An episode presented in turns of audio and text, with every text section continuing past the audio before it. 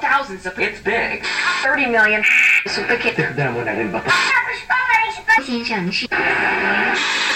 Vocês acreditam que eu fui assistir o Homem Elefante essa semana pela primeira vez, filme do David Lynch, e eu tenho vários filmes dele aqui na minha coleção em DVD, porque eu sou desses que tem coleção de filmes. E eu descobri que eu só assisti três filmes do David Lynch. E assim, sem contar que eu fiquei apaixonado pelo Homem Elefante. Eu achei uma história assim fascinante, mas é, eu amo David Lynch com três filmes, gente. Pode uma coisa dessa? Vocês já assistiram o Homem Elefante? Ah, é, eu já assisti o Homem Elefante, eu gosto bastante. Mas você já assistiu Twin Peaks, Ricardo? Ah, eu, eu assisti sim, eu assisti alguns episódios, mas eu nunca assisti a série toda. Você não ama David Lynch de verdade. Para você amar ah. David Lynch de verdade, você tem que ter assistido Twin Peaks inteira, que aí, aí você entende o, o, David Lynch de verdade. E você, Américo, o que, que você já viu do David Lynch? Ah, muito pouca coisa, gente. O David Lynch ainda não chegou para mim. Eu não entendo o hype. Eu respeito, mas eu não tenho nenhuma é, não sei, eu não sou louco pelo David Lynch, não. Ah, inveja branca de você, viu, Américo? Que assistiu pouca coisa de David Lynch. Um dia vai chegar para mim, um dia eu vou, eu vou entender, assim, porque tem uns cineastas que são assim, né? A gente. Uma hora é o momento da gente ver eles e aí a gente começa a gostar. Por enquanto, para mim, ele passa sim, batido. Sim. Américo, e falando nisso, qual que é o tema do nosso programa de hoje, do nosso episódio de hoje? O nosso episódio de hoje é sobre as primeiras referências gays no cinema. Olha, gente, será que tem alguma coisa a ver com David Lynch? Eu acho que não, hein? Começa agora o Última Sessão. O seu podcast sobre cinema. Fora do armário. E me lembrou, tipo, uhum. tipo, uma coisa meio a nave da Xuxa chegando, assim, sabe? Começa agora, e aí tinha uma coisa meio. uma voz meio onírica, assim.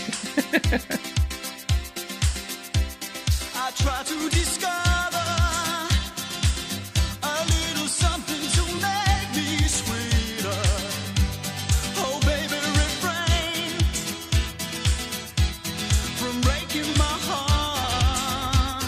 e aí, gente, como é que vocês estão? Ah, eu estou quarentenado. Todos estamos ainda, né, um pouco quarentenados, apesar da, dessa flexibilização toda, mas permanecemos em casa e estamos gravando, estamos gravando à distância, inclusive. Vocês estão usando máscara Vai. na gravação? Não, não. Ah. É, não, bom, eu tô... pessoal, pra gente do última sessão é meio novo isso, porque a gente sempre gravou ao vivo, os três juntos. Então, Estamos descobrindo como é gravar à distância.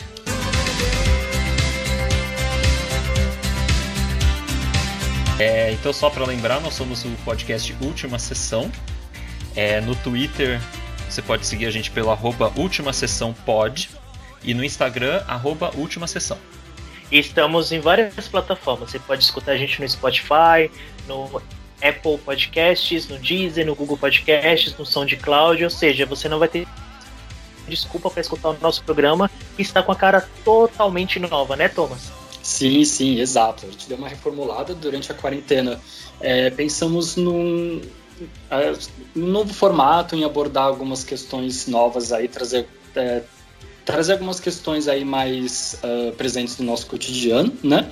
Então, assim, a gente continua sendo um podcast de cinema, mas aí a gente quer trazer uma importância maior para algumas pautas LGBTs. Então, falar sobre filmes, sobre cinema LGBT e trazer essa discussão mais à tona aí para vocês. E o nosso programa, ele, ele agora tem uma carinha meio anos 80, assim, a nossa estética é uma estética assim, meio anos 80, meio VHS. Então, vocês vão perceber pelo novo logo que foi a criação exclusiva do Américo, né, Américo? Sim, eu, eu descobri nos meus poucos talentos de designer.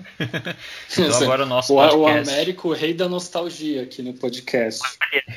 Pois é. Sim, nosso, nosso, é, nossa identidade visual saindo agora diretamente das embalagens de, de fita virgem VHS.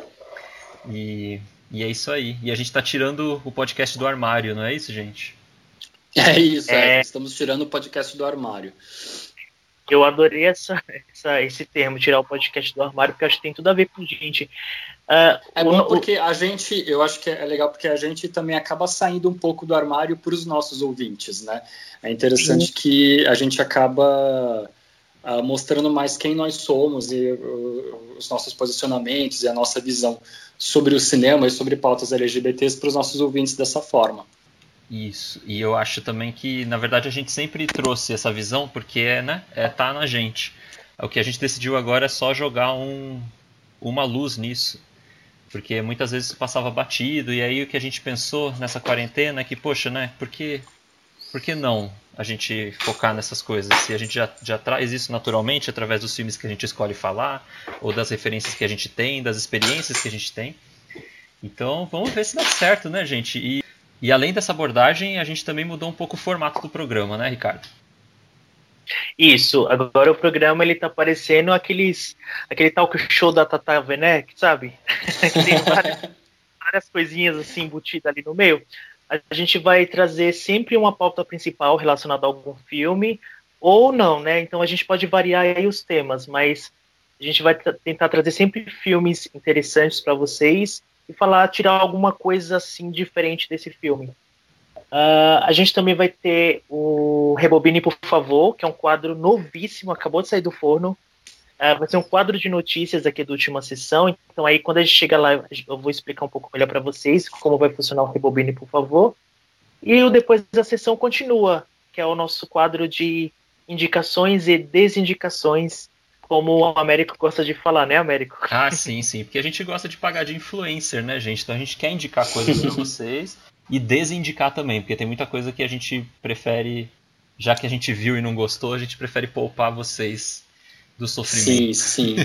Mas não é, não, não, não é um cancelamento, não, né, pessoal? É só tipo uma desindicação. A gente não, tá, a gente não vai cancelar ninguém. Não, não, gente. Ai, por favor, não cancelem a gente. Estamos só opinião sincera é, de pessoas cinéfilas, porque amamos cinema, e nosso posicionamento também relacionado a esse universo LGBTQ+, né, uh, como se fosse uma conversa normal entre amigos mesmo, nada de, de, de mais, gente. Isso, Sim, gente, três só... viados falando de cinema.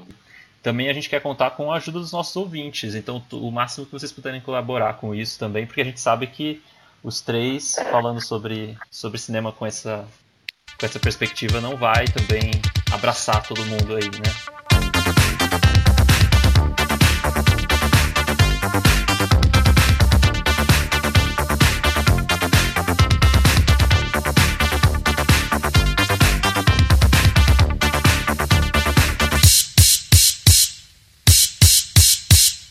Bom, pessoal, a gente decidiu trazer como primeira pauta aí para o nosso novo formato do programa as nossas primeiras referências gays no cinema.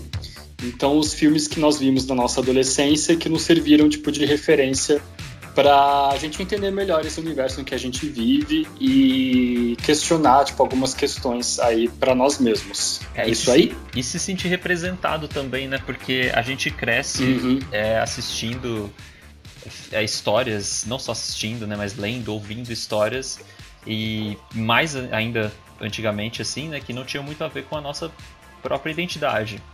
É, antigamente era muito Sim, mais é, difícil é, do que hoje em dia de achar filmes com temática LGBT e, e se sentir representado, se ver representado é, nessas histórias, né? Então, quando, acho que por isso mesmo, quando a gente começou a ver esses filmes, foi muito importante. Sim, porque aí... a gente, tá, a gente a gente está acostumado também a, a, ver na televisão sempre é, romances nas novelas e histórias é, héteros, né, tipo representadas, né. Então para a gente foi muito importante tipo começar a ver filmes LGBTs para trazer isso tipo o nosso mundo, né. E aí a gente separou alguns filmes que marcaram a nossa história de alguma forma em algum momento da nossa vida e que foram as nossas primeiras descobertas nesse universo que a gente ainda estava descobrindo. E acho que muita gente vai se identificar com essas histórias que a gente vai contar. Então, assim, a gente não vai contar a história do filme, a gente não vai contar a ficha técnica do filme, a gente vai contar um pouco do que aconteceu e de como foi essas experiências quando a gente se debruçou com esses filmes a primeira vez. É, quem tá no bico do corvo? Ah, eu adoro essa, essa expressão que o Américo O Thomas é o mais velho de nós três. Será que ele começa? Não. Vamos lá, Thomas, começa aí. Qual foi a sua primeira começo. referência gay marcante no cinema, Thomas? Bom, gente, a minha primeira referência gay no cinema né, foi um filme franco-canadense chamado Crazy, Loucos de Amor, que foi lançado em 2005, né?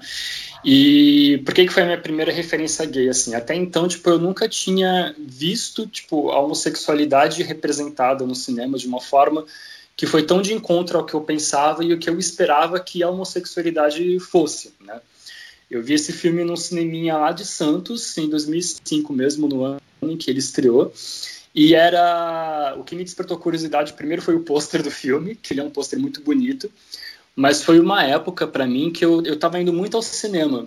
E principalmente porque abriu. Tinha, tinha aberto uma sala né, no cinema de Santos que era mais dedicada aos filmes de autor, ao cinema mais alternativo, né, aos filmes mais independentes e tal, filmes internacionais e tudo mais, porque até então a cidade só tinha salas de cinema que abrigava filmes comerciais, blockbusters, essas coisas assim, né? Então foi uma época que eu estava indo bastante ao cinema, então eu realmente assistia de tudo. Então assim, toda semana tinha algum filme que estreava que eu ia assistir. Mas esse filme me chamou muita atenção por conta do pôster e lendo um pouco a sinopse dele, assim, eu achei que seria uma, um, um bom filme para assistir. Mas quando eu comecei a ver, eu realmente me surpreendi demais, né? Eu, eu me senti muito representado ali, porque o personagem, ele, o filme, ele ele ele aborda tipo a vida do personagem na infância, né? Até a vida adulta, né? Passando por várias fases da vida dele. Então não é só essa descoberta da sexualidade dele, né? Mas é, são os momentos dele com a família, enfim, é, é, um filme bem sobre ritos de passagem, né? Como, como chamam, né? E aí eu me senti muito representado, foi uma grande referência para mim, porque o personagem quando ele era criança ele fazia coisas que eu fazia também quando eu era criança, entendeu? Então tipo ele era realmente muito parecido comigo. E a, é interessante também porque o personagem ele tem muitas referências pop, né? Então tem cenas que o personagem escuta de Bowie, Pink Floyd, e eu também na época eu escutava muito tipo David Bowie, Pink Floyd, várias músicas que tocam no filme, e foi legal perceber tipo o quanto o, o personagem daquele filme, por ser homossexual, tinha uma facilidade de tratar essas referências que ele tinha da, tipo, do mundo da música, do mundo do cinema e trazer essas referências para o cotidiano dele, que é uma coisa que eu, por exemplo, tipo, entre as pessoas héteros a gente tipo não vê tanto, entendeu? Assim, a gente a, as pessoas elas elas gostam das coisas, mas assim, eu acredito que nós, como tipo, homossexuais, nós somos muito entusiastas das coisas. Então a gente gosta de falar muito bem, a gente gosta tipo, a de. gente vive intensamente. Agregar coisas, essas né? coisas ao nosso. Exato, a gente vive intensamente as coisas, exatamente. e eu me identifiquei muito com o personagem por causa disso, porque ele vivia muito intensamente tudo aquilo. E toda essa passagem, é, da, até a da descoberta da, da, sexualidade do personagem, ele vê que, que ele não era como a maioria das pessoas que conviviam com ele, e até a própria aceitação dele, isso foi muito importante para mim porque é, era parecido muito com o momento que eu estava vivendo, entendeu? Tanto da minha descoberta, quanto de eu perceber que não era igual aos meus amigos, e que e como que eu poderia fazer para me aceitar melhor, entendeu? Então essa foi a minha primeira referência gay no cinema, e foi extremamente importante para mim. Legal. Você já assistiu esse eu... filme, Ricardo? Eu já assisti esse Olha, isso que eu ia falar agora. Eu não só assisti esse filme, eu já assisti ele umas 20 vezes, assim. Ele é o meu filme gay oh. favorito. Então, uhum. infelizmente, foi o primeiro que eu assisti. É, quando eu assisti, acho que já foi bem, bem depois do lançamento, assim, 2012, 2013, ou um pouco depois. Mas, assim, virou um filme, assim, um xodozinho para mim. E e é aquele filme que se assiste, você se identifica, sabe? O, com, logo você se identifica com o personagem, porque tudo que ele passa, alguma coisa ali você passou na sua vida. Então, eu acho Sim. que ele traz essa coisa muito pessoal, muito íntima, né? Porque é, eu não sei, eu não sei bem, mas é, me parece ser o meu que uma biografia também do próprio diretor, do Jean-Marc Vallée, que é um ativista. Jean-Marc Vallée. É, ele faz filmes assim relacionados ao universo LGBTQ+. Então eu, eu gosto bastante do, do Crazy Loucos de Amor e. Ai, gente, não sei. Só, só de falar desse filme assim eu fico um pouco emocionado, sabe? Não, e, e, e, só um adendo também, foi muito, é, foi muito impressionante para mim, né? Uh, Porque assim, a gente, na, na, nossa época, a gente não via na televisão aberta, tipo, beijo gay, ou tipo, a, a, as questões LGBTs, elas serem abordadas tão abertamente como a gente vê hoje, né? Hoje em dia a gente liga a televisão, então, tipo, vai, Luciana Gimenez no Super Pop tá entrevistando, tipo, um homossexual, entendeu? Ou um transexual. Então tem sempre uma matéria envolvida na televisão hoje em dia. Naquela época não havia isso, era, ainda era tabu falar sobre, sobre homossexualidade na televisão, entendeu? Então, assim, para mim, eu, eu ver um filme com um personagem central gay e que flertava com as pessoas e que, e que beija e, e sabe aquilo foi muito representativo para mim significou muito para mim foi tipo realmente um divisor de águas assim para me ajudar a entender quem eu era é, me aceitar melhor e principalmente entender que o que eu sentia e o que eu é o que o que eu sentia tipo pessoas ao redor do mundo sentiam igual entendeu? Que eu é, é justamente isso que você não está sozinho no mundo entendeu? Que as pessoas também é, que existem várias pessoas como você que estão por aí. Gente, esse é aquele momento que a gente usa aquela frase, é todo mundo pega na mão de todo mundo e ninguém solta. é, ou só uma coisa que o Thomas falou que eu acho importante, é as referências gays que a gente tinha, principalmente na televisão, elas eram geralmente ligadas ao humor, né? Sim. Então, uhum. e, e, geralmente, e, e, geralmente não, e acho que 100% das vezes era um humor muito caricato, até ofensivo. É, era sempre uma chacota, né? Era tipo, sempre uma chacota. É, até uns artistas, era sei lá, por exemplo, é, o próprio Jorge Lafon, né, que fazia Vera Verão, uhum. que, era, que era gay, enfim, tipo, uma figura super importante aí, mas acho que acabava caindo, porque ele fazia ali um programa de humor que a personagem acabava caindo numa coisa que era muito chacota. Isso sem contar os humoristas héteros que faziam gays e todos esses programas que era, enfim, péssimo, péssimo. É, ó, gente, pra vocês terem uma noção aqui, eu só tô fazendo uma pesquisa rápida. O filme Crazy, ele é de 2005, né? E para vocês terem noção, o primeiro beijo gay na televisão, ele aconteceu numa novela do SBT em 2011, que foi um beijo gay entre duas mulheres. E só em 2013, um beijo gay é, entre o Matheus Solano e o Thiago Fragoso na novela Amor à Vida, né? Que foi ao ar em 2013. Então, aí péssimo. quase 10. Que era péssima. Né? Então, assim, quase 10 anos depois do lançamento desse filme, é, que, eu, eu, que a gente viu acontecer um beijo gay na, na televisão. Então, que a gente viu começar a acontecer a, que a questão tipo, da homossexualidade fosse tratada mais abertamente, sem essa, esse viés humorístico pela televisão, como sendo alguma coisa séria, como sendo alguma coisa cotidiana, que sempre deveria ser tratada como uma coisa cotidiana, porque está no cotidiano de todo mundo, seja você homossexual ou não, entendeu? Isso faz parte do, do mundo que a gente vive. Mas você vê só, o filme sendo de 2005, o primeiro beijo gay na novela, tipo, da televisão aberta foi só em 2013.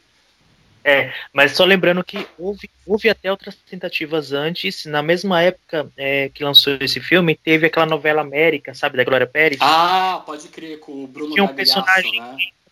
né? É isso. Só que assim. Só que é... rolou o beijo no final, eles cortaram, né?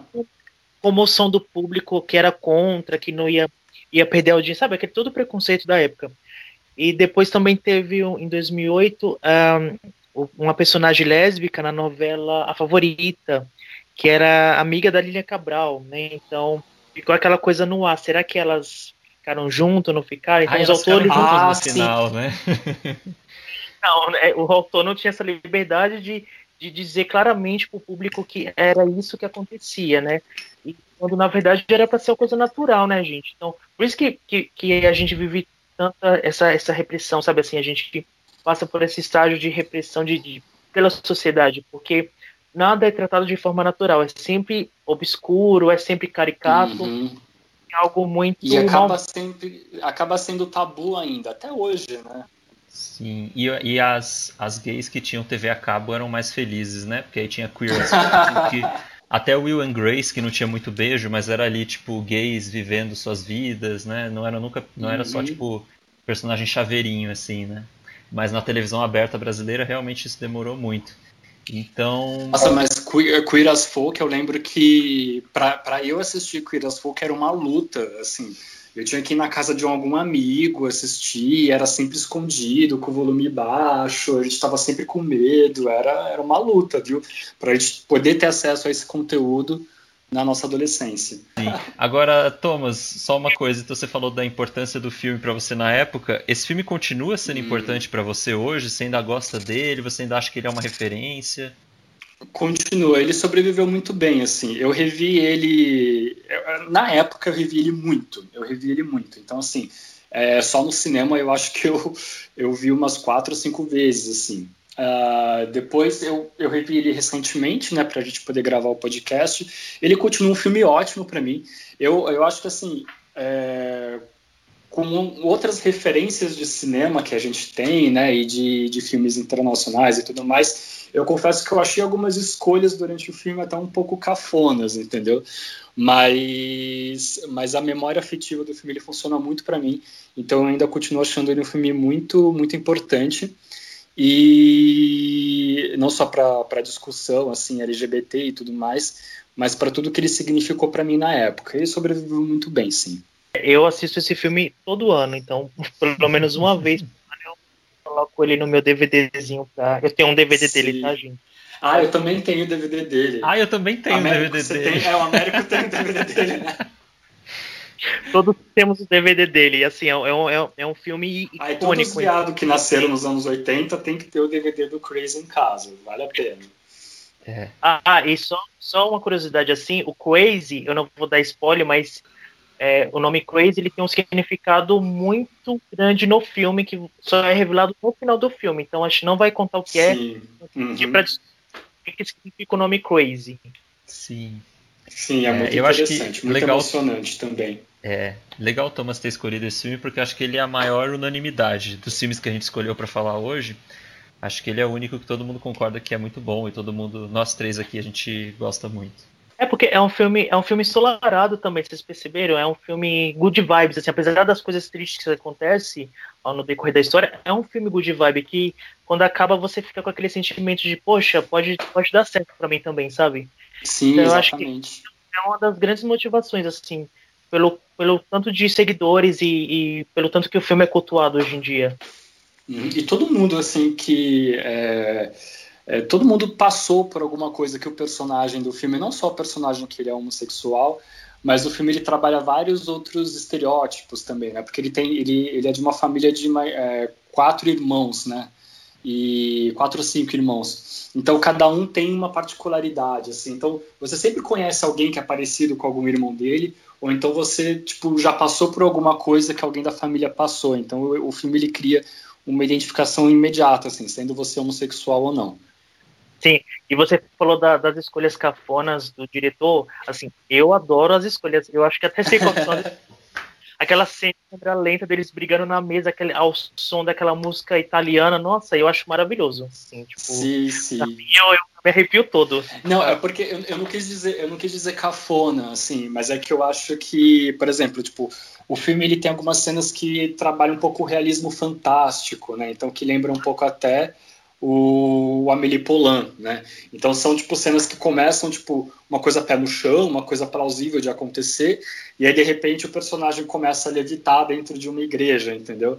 Então tipo eu acho que esse realismo fantástico, tipo nessa revisão que eu fiz, ele acabou é, me incomodando um pouco, entendeu? Eu acho que se ele fosse um filme todo pé no chão, assim, plausível, eu, eu acho que. Mas é, faz parte da trama, faz parte da, até da, da construção do próprio personagem essas cenas mas eu, eu acho que isso acabou ficando um pouquinho cafona com o passar dos anos.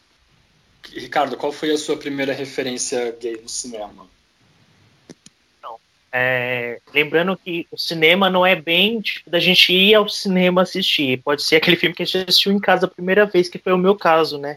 Eu escolhi o De Repente Califórnia, que é um filme de 2007.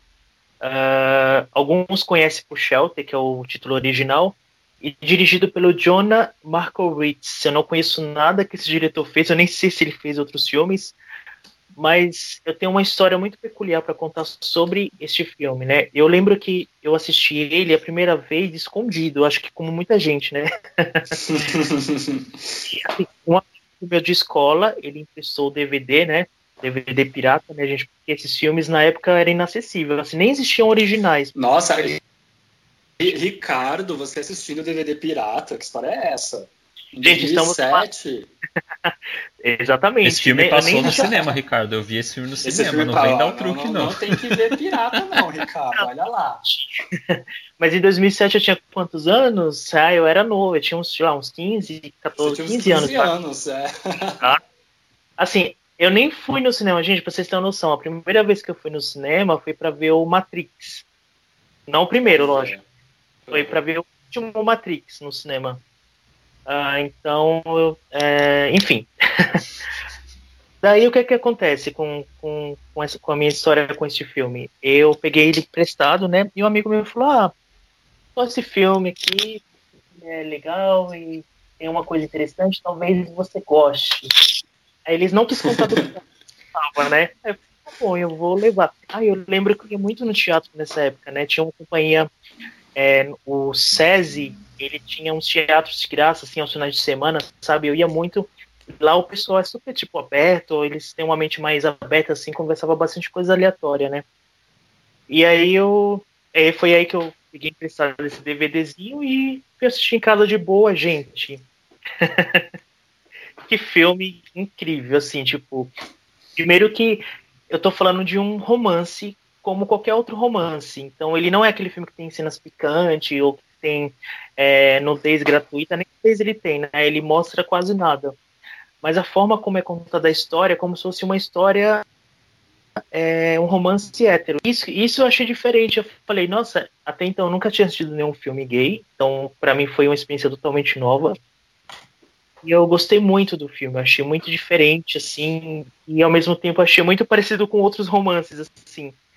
Mas é, porque história... não, não, não tem que haver muita diferença, né? Tipo, são histórias sobre pessoas que se amam, sobre, sobre relacionamentos, né? Então, assim, não tem que ter muita diferença entre um, tipo, um romance hétero ou um romance considerado gay, entendeu? É romance e, e acabou. Então, mas aí é que tá o problema, né? É, hum. Pra gente que tava é, pelo menos para mim, que estava tentando descobrir um pouco desse mundo, é, eu esperava que fosse ver algo mais cabuloso, assim, algo mais, gente, o que é que eu vou ver aqui?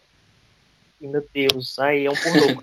Você achou, que, você achou que você ia se chocar, Ricardo? Sim, então, eu, mas eu acho que é isso que muita gente pensa até hoje, inclusive, quando você fala assim, ah, tem um filme gay, a pessoa já pensa, nossa, lá vem a putaria, ah, é uhum, sim, coisa é. Sobre, sobre AIDS, é coisa, sabe? Esse filme não tem nada disso, assim, é, é é uma história de um romance, um, é um drama, como qualquer outro. Então eu acho que isso que foi a surpresa para mim, entendeu? Eu falei, caramba, e por que, que esse filme não, não passa numa sessão da tarde? Porque ele, ou sei lá, num, num horário mais à noite, assim, nem isso. Vocês falaram que passaram no cinema, vocês viram no cinema esse filme? Eu vi. Eu, eu não vi, eu não, eu, olha, eu fiquei sabendo do lançamento desse filme, mas eu acabei não assistindo, assim, eu não, não sabia muito sobre o que, que ele era a respeito e tal, aí acabou passando despercebido para mim. Eu acho curiosíssimo que esse filme tenha passado no cinema, porque, igual o Ricardo falou, é um diretor que a gente não conhece, acho que nem os atores fizeram muita coisa depois, assim, eu, eu não conheço eles, assim. Mas são gatinhos. Então, e é um filme que ficou assim, mas ele foi, ele foi exibido em cinemas assim muito, muito poucas salas, né? Assim, eu assisti ele lá no, no Shopping Frei Caneca, então ele era de, foi para um circuito assim mais de nicho mesmo. Gente, gravem bem esse lugar, tá? Shopping Frei Caneca, que a gente vai falar muito dele aqui, tá?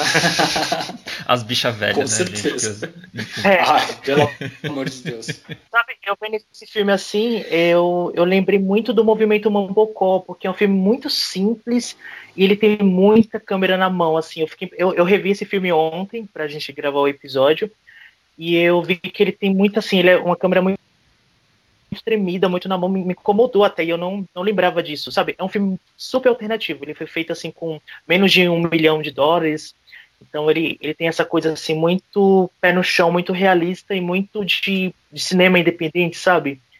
Sim. É, então, aí o que acontece? Aí depois que eu vi esse filme, eu falei pro meu amigo, eu falei, gente, eu quero mais. Olá, aí, gostou, né, Ricardo?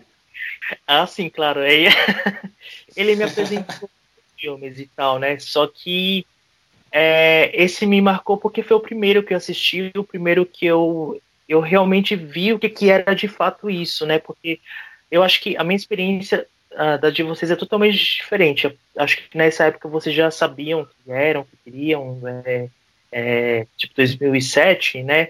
Eu vi é. o filme é 2007, mas eu fui assistir em 2009, mais ou menos ali. É, em 2007, ó, eu, ó, o Crazy é de 2005, eu tinha 17 anos. Em 2007 eu estava com 19 anos, eu, já sabia o que eu queria, eu, eu, já, eu já era bem resolvido comigo mesmo, assim, mas eu não era assumido. Os meus amigos e a minha família não sabiam é, de mim, assim. Então, para mim, ainda era um problema falar sobre, sobre isso para os meus colegas. E você, Américo? Em 2007, ah, é. Acho que os meus amigos já sabiam que eu era gay em 2007. A minha família não sabe ah, porque... hoje, né? Eu nunca tive essa conversa. Eles sabem por. por eles sabem. É... naturalmente. Eles sabem por tabela. Eles né? sabem por tabela, eu nunca tive essa conversa. Naturalmente, sabe? Eu, eu acho sabem. muito interessante isso. Mas... Mas, ah, mas, você já tinha amigos gays nessa época, Sim, né? Sim, eu tenho amigos gays desde, a, desde o ensino médio. Inclusive, eu sou amigo dele até hoje. Na verdade, eu tenho amigos gays desde a infância, mas na infância a gente não sabia que a gente era gay, muito menos, muito menos sabia que o outro era gay. É... Mas, Ricardo, eu queria te perguntar: esse amigo que te apresentou esses filmes, ele era gay também? Ou ele só estava querendo tirar você do armário? Então, aí é que tá o problema. É diferente de vocês. Eu tinha. É, ele, era um, ele era o único amigo gay assumido gay na sala de aula, né? Então era um problema, porque ele era o único e assim, ele era muito. É, as pessoas tiravam muita chacota com ele, sabe?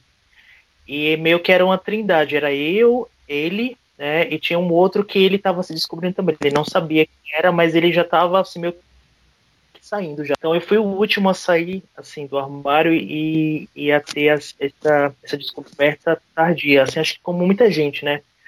Uh, então nessa época eu, eu, tive muitos conflitos com religião, com coisas da vida, com família, e que fizeram com que eu uh, enardecesse o meu, o meu, meu processo de, de aceitação, né, digamos assim. Uhum. Nossa, gente. então, esse filme para mim foi meio que uma porta de entrada para ver outros filmes, né, e me despertar curiosidade. Mas eu era aquela pessoa cabeça dura, assim, mesmo assim, mesmo assistindo esse filme, eu ainda falava não, isso não é comigo eu achei legal e tal, eu tenho meus amigos gays, mas eu não sou, eu não, cê, cê, não... Nas cenas mais, nas cenas de beijo gay, você não sentiu um comichão no baixo ventre, não, ô Ricardo? Não sentiu um arrepio, assim, nada? América, esse programa é pra que idade? Gente, que pesado, eu tô aqui chocado. Tô... O que que tá Gente, acontecendo? Com 16 anos que eu tô nesse programa. A gente tá querendo ampliar mesmo, né, nosso público. Vai sair no OnlyFans esse programa. É um... Nossa. É um público mais de 18, né, Américo? Ai. Então, eu, não, eu mas não... Eu, eu acho que. Não, é eu achei curioso isso que você falou agora, Ricardo, porque, tipo, realmente a gente acaba trabalhando, tipo, um certo nível de negação mesmo, né? Então, por exemplo, a gente vê uma cena de um beijo gay, ou tipo de personagens se apaixonando e flertando um com o outro e tal, e a gente realmente a gente tipo, nossa, será que isso é para mim? Entendeu? A gente a gente tipo nega isso mesmo, mas no fundo a gente sabe que isso é parte do nosso universo, que isso é parte do que a gente é, né? Não tem como não tem como fugir. Não, e eu acho que esse filme foi importante também porque a história do, protagonista era um rapaz que ele tinha uma irmã, e aí tinha um pai que era ausente, a mãe abandonou eles, e ele tinha esse conflito com a irmã dele, porque ele tinha que ficar cuidando do sobrinho dele, porque a irmã dele também era uma mãe ausente, e aí ele estava se descobrindo também, então ele estava com esse conflito, nossa, será que eu sou, será que eu não sou? E aí ele tinha uns amigos héteros, e, inclusive tem uma coisa que eu achei interessante nesse filme é a questão do amigo hétero, que eu achei insuportável o filme inteiro, mas ele dá uma reviravolta, porque assim, perto do final esse amigo hétero, tipo, aceita ele, assim, tipo, eu falei, caramba, assim, é uma nuance que eu não estava esperando, sabe, assim, e eu acho que é, que é isso que torna, assim, especial, tipo, o filme para mim, sabe, que ele não é só aquela primeira camada, ele vai em outras camadas também, sabe. Legal. Eu acho bem água com açúcar esse filme, mas no bom sentido. Mas ele é bem assim, ele poderia ser um filme da Sandra Bullock, se fosse um filme hétero. se fosse um filme. Um, poderia, um mas assim, um mas um bom. Sim, mas um bom filme da Sandra Bullock, porque a Sandra Bullock fez filmes ruins também, né, Américo? Sim. Aliás, né? Bom, enfim. é, e Ricardo, ah. esse filme ainda é importante para você? Ele ainda tem uma relevância? Você acha que, que ele funciona hoje em dia? Então, eu acho que, como você falou, eu acho que ele funciona como o drama da Sandra Bullock. ele, é, ele é um filme que você assiste assim, tipo, super de boa, numa, numa tarde, numa noite, assim, só para descontrair. Mas eu acho que ele não é tão relevante para mim quanto foi na época, assim, como, como teve o impacto de ser o primeiro que eu vi, assim, do tema. É, mas eu acho um filme legal, divertidinho. Eu acho que é um romance barra drama bem feitinho, sabe? Então acho que não tem nada de demais, assim. É, eu acho que hoje em dia tem outros é, filmes que são mais relevantes e, e, pesam mais até hoje. Aí eu vou, vou falar um pouco mais para frente, porque agora eu quero saber do Américo. Américo, qual que foi sua primeira referência gay no cinema? Então, gente, a primeira referência gay que eu tive no cinema, é, eu acho que foi O Segredo de Brokeback Mountain, do Ang Lee, que é um filme de 2005. Eu assisti no cinema esse filme. Ah, eu lembro que eu fui assistir com os meus irmãos esse filme. Na época eu já sabia que eu era gay, mas eu não era assumido, obviamente. Em 2005 eu tinha 16 anos. Então eu tava ali já. É... Oi? Excelente filme para ver com os irmãos, hein, Américo? Então, sim, mas isso eu fiquei pensando. não, mas você sabe que isso é uma coisa muito, muito interessante desse filme, e por isso que eu acho que ele é muito importante, assim. É, ele é talvez o, o maior filme é, com temática gay, né? Assim, o, o primeiro que alcançou assim muito é, muitos lugares, assim. Então ele é um filme que foi indicado ao Oscar. Ele, ele venceu o Oscar. Ele tem, ele tem, ele tem um gente. diretor. O, o, o Ang Lee ele já era o Ang Lee ele já era um diretor de relevância na época do filme, né? Então Sim. isso acabou criando uma visibilidade, uma visibilidade muito maior para o filme. Sim, ele ele ele estava cotado para ganhar o Oscar naquele ano. Ele não ganhou, perdeu para um filme horroroso. Mas. para qual filme que ele perdeu Sim. mesmo, Américo? Pro Crash. Pro Crash, Crash né? que foi o pior, pior filme que já Deus. ganhou, um dos piores filmes que já ganharam o Oscar. Mas assim, ele é o vencedor de, no mérito, assim. e eu acho que ah, ele, com certeza. ele é um filme que alcançou muitos lugares. Assim, ele foi muito, muito bem falado, ele tinha um elenco muito grande. É, e, e né, tipo, ele alcançou um público maior do que um público de nicho, assim. É, muita gente viu na época. E aí eu fui ver também por causa desse buzz do, do Oscar e tudo mais. E ele foi muito importante porque ele também é um filme que eu acho que ele não fica só. É, enfim, nessa coisa do nicho de, de filme LGBT. Eu acho que ele é um, ele é um melodrama que Sim. ele é acessível para todo mundo, assim, né? Acho que o, o Ang Lee acertou muito, inclusive, em dar essa, essa cara pro filme, assim. Você acompanha a história, uma história de amor entre duas personagens, assim. E é muito interessante, uma, uma, acho que o principal mérito desse filme foi o Ang Lee ter feito realmente um melodrama, né? Porque o melodrama geralmente ele é um gênero de filme que agrada a todas as pessoas, que conquista todo mundo, né?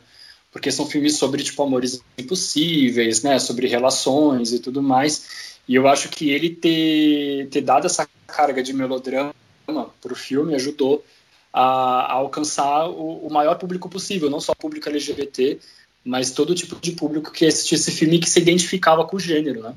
Eu, eu, vou ser, eu vou ser cancelado neste momento, mas assim, eu tenho que ser sincero, né? Então, gente, eu não gosto desse filme de jeito nenhum. Ai, o, o, Ricardo, você vai ser cancelado por mim e pelo Américo também, viu? Já tá sendo, já. Gente, assim, eu assisti por esse filme. Você não é... gosta, Ricardo? Calma, vamos lá. É que eu assisti esse filme numa época em que, pra mim, os tipos de filme que eu assisti eram os, os, tipos de filme que era tipo, de repente, Califórnia, que é o que eu citei, ou tipo Crazy, mas que foi um, bem, bastante tempo depois de assistir esse filme, eu, eu não era maduro o suficiente, eu não entendia muita coisa ainda, que hoje eu entendo. Eu reconheço a importância histórica do filme, eu reconheço. Eu acho que era o melhor filme ali dos indicados ao Oscar, que deveria ter ganhado.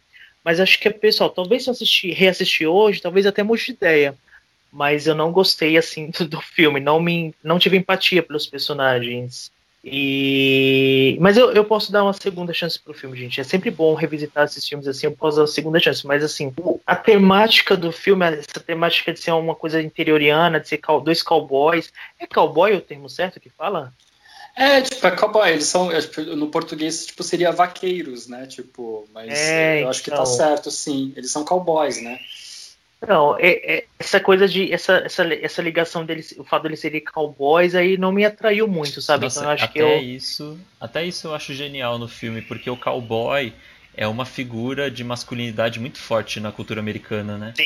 Então tem Sim. isso, assim. Mas eu nem sei se eles são exatamente, né? Tipo, eles são cowboys, eles, trabalham, eles se conhecem trabalhando ali no negócio. Depois o filme acaba até nem. É, nem ligando. Não, o, o personagem do Jake Gyllenhaal, ele é vaqueiro, né? Ele ah, é verdade. Ele vai em rodeio. O Jack Twist, ele participa de rodeios, né? É.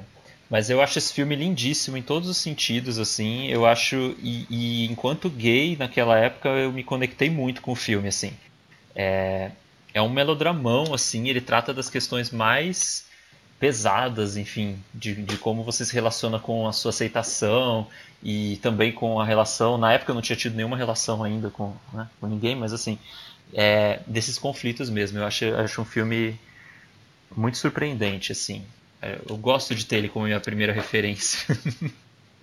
Então, Américo, para você. Eu não assisti o, eu não assisti ele na época. Eu fui assistir o Brokeback Mountain assim muito tempo depois. E curiosamente ele é do mesmo ano do Crazy, né? Ele passou Sim. nos cinemas em 2005, assim, no mesmo ano do Crazy. E acabou que o filme que foi a minha referência, em vez de ser Brokeback Mountain, acabou sendo um filme do circuito mais alternativo mesmo, um filme mais de nicho. É, e, e Américo, para você então, é, pelo tudo que você falou, então continua sendo um filme mega relevante, então, Nossa, na sua vida. Assim, super. É. Eu revi ele não faz nem um mês, eu revi o filme. É, nem sabia ainda que essa ia ser a pauta do programa, mas é. e, e, continuo gostando muito, assim. Eu, eu revi ele muitas vezes ao longo desses anos todos e, e sempre gosto. Talvez tenha, mude um pouco a relação que eu tenho com os personagens e até a relação técnica que eu tenho com o filme, mas ainda acho ele um filme. Ele é um filme muito, muito importante, assim. É... Ele, é, é, é, um, é, um, filme de uma força muito grande, né? Sim. Tipo, ele é muito, ele, ele é extremamente eu... comovente. Sabe o que eu tava pensando aqui? Eu acho que eu talvez seja o Ang Lee, que eu, não, eu nunca gostei dos filmes do Ang Lee, sabe? Assim, eu sempre achei. Eu assisti aquele Tempestade de. É, Tempestade de Gelo, que é dele também, que é um filme super indizinho, assisti o, o, As Aventuras de Pi, mas assim, nunca, os filmes dele sempre me incomodaram muito de alguma, alguma forma. Eu acho que é a culpa do diretor, sabe? Eu não tô culpando o filme. É, mas eu vou mas dar é uma... que, o que eu gosto do Ang Lee, o, o, que eu gosto do Ang Lee é que ele é um diretor extremamente versátil, né? Então você vê, Sim. o cara dirige As Aventuras de Pi e também dirige Brokeback Mountain, né? E dirigiu ah, o Hulk, o Hulk mas Lee é muito bom. E dirigiu o Hulk também, é. mas eu, eu também... Eu também é sinto isso com os filmes dele, assim, eu, eu gosto dele do que de filmes de outros diretores, assim, mas Brokeback Mountain para mim é o, é o ponto alto da carreira dele. É, eu também acho o melhor do Ang Lee. Quando eu tava pensando na pauta, eu lembrei que teve um outro filme com temática LGBT que eu vi antes e gostei muito e gosto até hoje, que é o As Horas. Só uhum. que como as horas as personagens elas são todas femininas, eu acho que é, é, é, passa por um outro, um outro campo ali, né? Então eu não posso considerar que foi a minha primeira referência gay enquanto me senti representado. É, As Horas foi o, o, segundo DVD que eu comprei na minha vida, assim, eu tinha, tipo assim, é, foi bem na época mesmo que lançou o filme, assim, bem antigo, sabe? E eu, e eu lembro que eu assisti com a minha família toda. foi muito engraçado, gente. Tava meu pai, minha mãe, minhas irmãs na sala, todo mundo junto, sabe? E aí eu ficava, eu não entendia assim, tipo, assim a relação delas, assim, fui entender muito tempo depois, sabe assim, que era que elas eram lésbicas e que tinha o, o Ed Harris fazia um papel de um de um, um personagem gay. Assim, eu não entendia nada daquilo, assim, eu, eu assisti a primeira vez boiando, assim, sabe? Eu achei engraçado que eu achei com minha família, assim. Eu acho que meus pais deviam falar, gente, por que, que ele trouxe esse filme? eu nem sei se elas são lésbicas no filme, né? Acho o filme tão sutil. Acho que ele, é, então... ele é um filme muito feminino, eu acho. Por isso que eu não escolhi ele, porque eu acho que enquanto eu me senti representado, acho que seria até injusto usar esse filme. Mas ele é. A Meryl Streep é casada com mulher no filme. Ah, sim, a Meryl Streep sim, mas a Julianne Moore, é, ela, ela, é, né, ela tem um casamento ali, tradicional e tudo mais. E a própria Virginia Woolf, né, que a Nicole Kidman faz. A gente também não sabe Sim. assim exatamente. É, acho que vai um pouco além só das questões da sexualidade ali.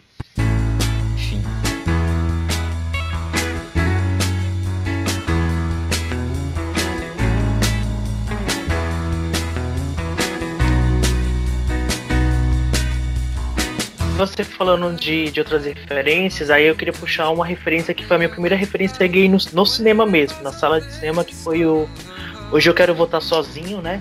Que é um filme de 2014.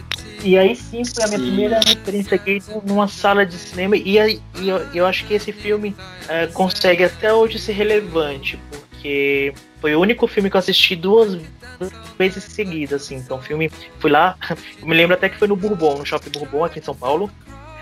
Eu assisti, eram as duas da tarde, a primeira sessão. Assim que acabou o filme, eu fiquei tão esplendor maravilhado que eu fui lá na bilheteria, comprei o ingresso para a próxima sessão e assisti duas vezes na sequência. Assim, eu nunca fiz isso com nenhum outro filme.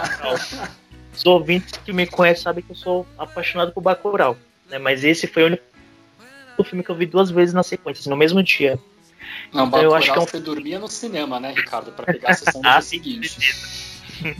Então, hoje eu quero votar sozinho me marcou por vários motivos. Por, ser, por eu ter visto no cinema, por ser um filme brasileiro, que eu acho que aí sim é um filme que, por ser brasileiro, está totalmente próximo à realidade de muita gente, né? E de muitas histórias. E é aquela clássica história que a gente quer, queria viver, sabe? Nossa, eu queria ser esse personagem, sabe? Vocês tiveram essa impressão uhum. também? Sim, sim. Ele, ele, é, ele é um filme muito sensível, né? O, o, o legal dele é que ele, ele trata essas questões com uma sensibilidade e com uma naturalidade muito grande. Então, tipo, o cotidiano daqueles jovens, é, tipo, voltando da escola e tudo mais. É, eu, eu, eu, queria ter vivido aqueles momentos também. Ah, eu também. É, eu acho Era que tem uma coisa. Eu, a gente assistiu esse filme, a gente já não estava mais no, no, ensino médio, né? Acho é. que tem uma coisinha um pouco é, de uma saudadezinha, assim, e meio que ao mesmo tempo uma coisa que a gente não viveu, porque acho que é um pouco. É, o filme, sei lá, não é exatamente como a gente viveu a nossa sexualidade na, na, na época da escola.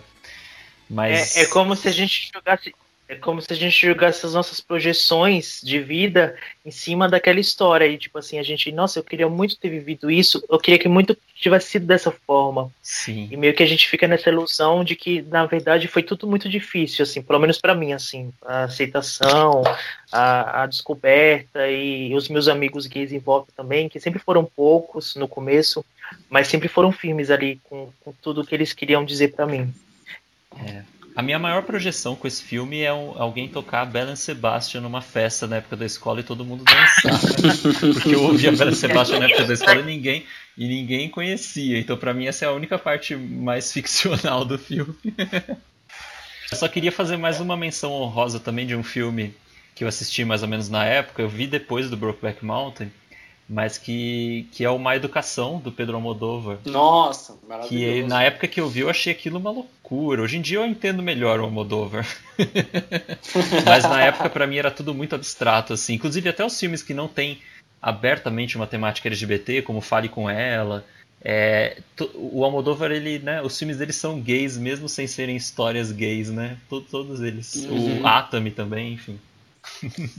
eu queria Sim, lembrar, é... Uma Educação eu também vi mais ou menos na mesma época. E acho, sabe o que eu acho interessante também? Que a gente, assim, comigo, eu fui assistir esses filmes e eu fui nutrindo algo que é, eu queria muito, muito ter entendido é, de uma forma melhor. Então, acho assim, se não for, se não foi meus amigos na época, eu acho que eu, sei lá, eu acho que seria uma pessoa no armário até hoje, que seria uma pessoa, sabe assim, muito diferente do que eu sou hoje. Então, acho que muito, acho que as amizades, os círculos que a gente tem, é, no caso que eu tive, eu acho que me influenciaram bastante, assim, nessa, nessa decisão de eu, de eu me abrir mais para o mundo, assim, e de conhecer esses, esses, esses filmes. Porque eu só conheci esses filmes por causa dos meus amigos.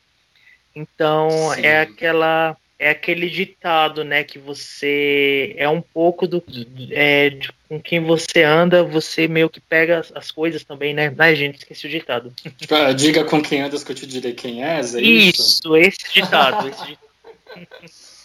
esse, esse, esse mal ditado, digamos assim, né? É, né? Uhum. Mas com certeza, né? Ah, eu, eu, eu acho que, que agradecer é, não, muito. Com certeza. Assim. Eu não tive a sorte de ter amigos é, gays na época, né? Eu, eu andava no círculo bastante hétero, eu acho que isso acabou influenciando para que eu demorasse muito para me assumir, mas acho que no meu caso, se não fosse o filme Crazy, eu teria demorado muito mais, assim, para para me aceitar como eu era e para assumir aquilo para as pessoas que eu convivia. E no fim não foi nenhum problema, né? Eu tive amigos que, que super me apoiaram, amigos que, que meio que já sabiam desde o início, e gente que até ficou chocada, gente que quando eu fui, tipo, quando eu fiz o anúncio, assim, a galera não esperava, entendeu? E tipo, mas gente, vocês, passaram o ensino médio inteiro me chamando de viado, e agora que eu conto para vocês que eu sou viado, vocês não acreditam, o que que tá acontecendo, entendeu? Mas é isso, assim. Sabe o que é engraçado? É que na, na, época da escola as pessoas sempre me zoavam. Ai, você é gay? Sim. Sabe aquelas chacotinhas? Ai, essas, essas uhum. piadinhas de o grupinho dos héteros do fundão fazia. Que é, é, então, assim, acho que. Eu não sei se vocês passaram por isso, mas eu era aquela, sempre aquela pessoa que falava: Não, não sou, vocês, vocês estão loucos, não sei o quê. Mas, assim, era contraditório porque eu andava com os únicos dois gays da sala, né? Sim. Ai, gente, esse povo. Mas imagina, o, o, os héteros os héteros do fundão de. Da, da, os héteros do fundão dessa época são os discretos de hoje, né, pessoal? Ah, ah eu, então... esse povo tá tudo caído hoje em dia, gente. O povo fazia bullying com a gente. tá todo mundo caído. Mas eu também tenho que Sim. agradecer muitos meus amigos. A gente não era, a gente não sabia que a gente era gay na época, a gente demorou para saber que o um saber que o outro era gay. E estamos aí até hoje. E, e, é muito importante. Filmes e gays. Assim como os filmes, acho que né, tudo, tudo, todas as referências que a gente tem, música também, tudo, tudo vai formando um pouco do que a gente, do que a gente é. E vamos pedir para os nossos ouvintes também darem um retorno para a gente, dizer quais foram as primeiras referências gays deles no cinema.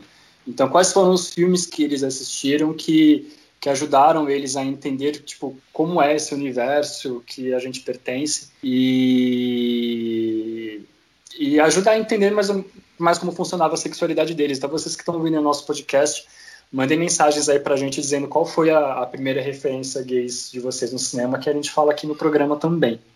Isso aí, vamos pro Rebobine, por favor? Vamos! Solta a vinheta, Ricardo.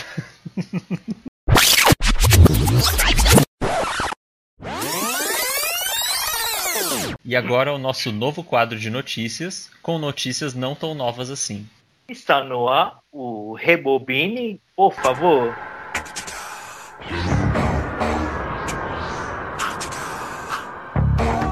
É, sejam bem-vindos ao Rebobine, por favor, aquele quadro maravilhoso em que você vai saber as notícias quentinhas ou não, né? Porque no caso a gente está rebobinando as notícias que já passaram. Então não se preocupe que você está no lugar certo.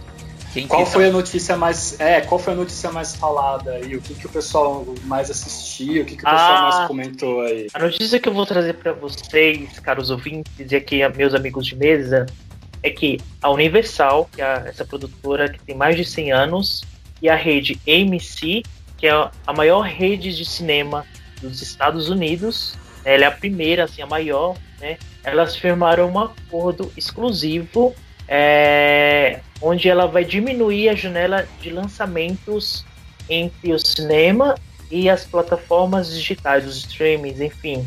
Ou seja, hoje em dia, quando o filme é lançado no cinema, geralmente são três meses para o filme chegar em DVD, para chegar no streaming ou para ser alugado digitalmente. Com esse acordo inédito, nunca visto antes assim, na história do cinema, vão ser apenas 17 dias. Por que, que isso é impactante? Nossa, gente. Tá comentando, sim. Porque uh, a Netflix sempre tentou fazer isso, inclusive com o Oscar, que o Oscar tem toda essa coisa que o filme tem que passar primeiro no cinema e, e só depois de três meses ele pode ir para o streaming. Ninguém nunca, ninguém nunca é, questionou, é, é, assim, é, questionar não, ninguém nunca é, quis aceitar essa proposta da Netflix nem de outra produtora. Então sempre teve essa coisa, não, o exibidor ele tem que ganhar o seu, porque assim, ele tem que ter lá os seus dois, três meses de exclusividade no cinema, o filme, para ele poder ter um lucro, as salas de cinema. Uhum. Com essa proposta, a gente abre um, um, algo inédito, assim, sem precedentes, porque assim, em 17 dias o filme já vai para streaming, ou já pode ser lançado em DVD, ou já vai para aluguel.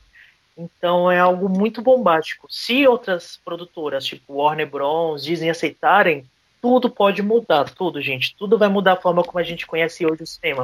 Então a gente não vai mais esperar três meses para um filme ser lançado em DVD para chegar no, no NetNow da vida, no. Mas no, o, Ricardo, são tipo, são 17 dias. Depois que ele saiu do cinema, depois que ele saiu de cartaz ou depois que ele foi lançado no cinema? Depois que ele foi lançado no cinema. Então, o filme é lançado uhum. no cinema, 17 dias depois, ele já pode ser comercializado em, em plataformas de aluguéis de, de, ou, ou em DVD.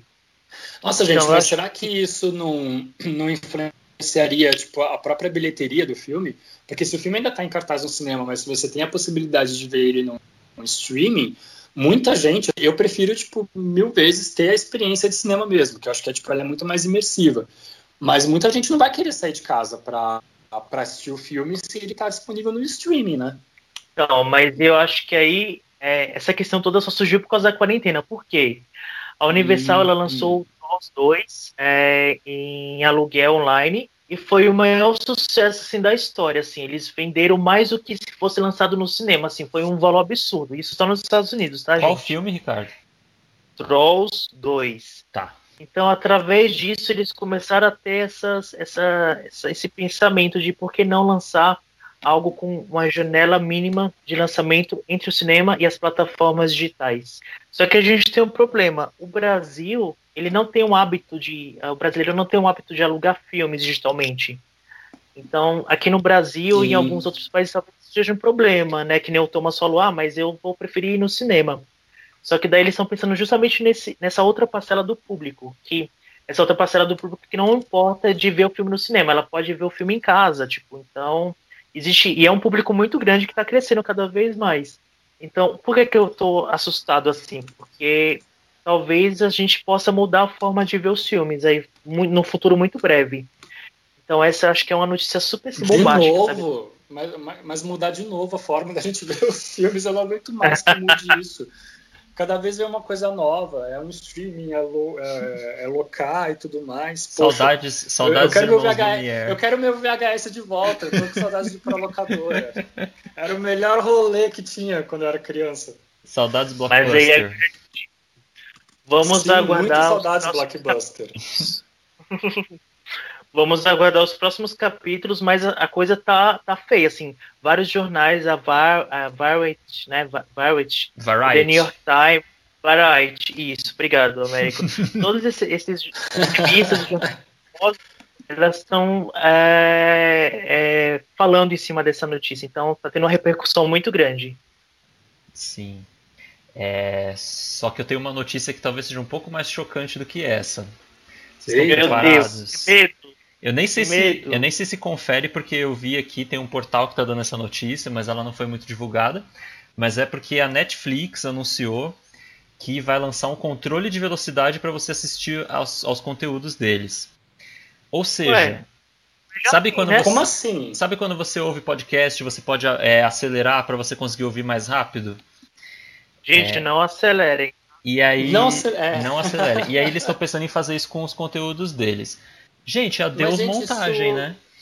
É, exatamente. Adeus montagem. Porque o, o, o, o, porra, o diretor e tipo, o editor, ele, ele idealiza o filme de uma forma e acho que você tem que assistir o filme conforme ele idealizou. Agora, se você acelera isso, você você perde, tipo, muito da experiência do filme. Gente, isso é um absurdo. Não, e existe, Desculpa, é, mas... é, tem uma coisa que é, o tempo, né, no filme, ele é importante para várias coisas, para construir a atmosfera, então, assim, o tempo Sim. narrativo do filme ele é aquilo que ele é feito, assim. Essa, esse recurso, se ele realmente for, for criado, ele, ele vai servir para as pessoas consumirem mais conteúdo. A Netflix já não deixa assistir créditos, né? Acaba o filme. É, né? Primeiro, já, primeira já, letra do crédito já empurra o já empurra um outro, lá. já empurra a barraca do beijo. E aí. e, então, tipo, gente, é, é, um absurdo, porque aí você perde a experiência do filme como ele foi pensado. E a gente nem tá falando aqui de, ah, o filme artístico que o Godard pensou. Qualquer filme, gente, Não, qualquer série. Qualquer filme. Qualquer série, uhum. sabe? Tipo, ele tem o tempo que é o tempo que demora para se construir aquela narrativa, sabe? Tipo, a montagem é isso, a montagem é, é o tempo. Então, isso eu fiquei, eu achei um absurdo. Parece que o recurso também vai dar para você é desacelerar também. Eu não sei para que, que alguém gostaria de desacelerar, é, de uma hora e meia três horas, mas é um recurso. Isso tem, né? Em... Vamos desacelerar, vamos desacelerar Avatar.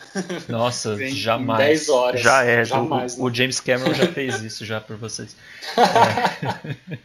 Enfim. Mas, Américo, eu acho essa notícia super pertinente com a, com a notícia que eu falei, porque acho que tem tudo a ver, sabe, as notícias? Eu falei que o um novo jeito de assistir, porque acho que é isso. Esse público, eles eles não têm mais a sala de cinema e ver as três horas de filme. Eles querem ver um filme de três horas em duas horas, uma hora e meia. Então, uhum. eu acho que eu acho banal, mas eu acho que é, eles estão pensando no mercado. Então, é uma coisa que assim a gente que é cinéfilo fica horrorizado com isso, né? É, mas eu acho mas que. Mas eu, eu, o que eu acho curioso também é que, tipo, é, como essa nova geração, tipo, tá consumindo conteúdo, entendeu? Porque se para eles está de boa, tipo, acelerar o filme e, e, isso não vai, tipo, atrapalhar a experiência do filme para eles, então, tipo, a gente não é ninguém para julgar, entendeu? Se eles, eles conseguem consumir a experiência dessa forma, então, quem é a gente para dizer alguma coisa, entendeu? Eu, Mas é, é, que é realmente, é, é para mim, é realmente bastante estranho. Eu discordo. Eu acho que a gente é alguém sim para dizer, porque eu acho que, é, sabe? Então você faz assim, então você lê sobre, você lê a história do filme, você demora cinco minutos lendo um resumo do filme, porque se você não vai consumir aquilo, eu acho que essa notícia é mais grave do que a, a do, do streaming é, ser lançado sim. 17 dias depois, porque a gente sabe que o Christopher Nolan não me ouça agora, mas a gente sabe que as formas de assistir filmes estão mudando e tipo as pessoas assistem filme no celular e tudo mais. E, e, ok, assim, né? Claro que existe, né? Existe a experiência do cinema que eu super defendo. Mas você não assistir o filme, tipo, se acelerar o tempo do filme só para você, é, sei lá, engolir aquele conteúdo, tipo, você não vai estar tá aproveitando o filme, né? Tipo, o filme ou a série, sabe? Tipo, tudo assim. Uhum. Então eu acho muito mais grave. Eu acho que tem a ver as duas notícias, mas eu acho que é coisa de você não respeitar e não assistir é, o que foi feito ali. Se assistir um resumo, é praticamente assistir um resumo mastigado, né? Do negócio. Eu acho Sim. gravíssimo. Eu acho, eu, eu acho que você descaracteriza a obra do autor. Eu acho que o autor é. ele fez todo aquele trabalho pensando em como você iria assistir, em como você iria sentir, ou, ou de, de passar as sensações que ele queria, e você acaba perdendo isso só para saber a história num contexto resumido, assim. Sim. É, eu acho que é isso, gente. Estamos abreviando o cinema. É, e, abreviando nova, o cinema. É. E novamente, quando, falar, a fala, é, quando, a gente fala autor, a gente não está falando de um filme do Bergman é uma série da Netflix que seja, sabe? Até uma série, uhum. um reality show, assim, entendeu? Reality show, sei lá, Imagina... uma série documental, sabe? É uma série que seja, tipo, que você tem o tempo ali que vai construir aquelas emoções para você.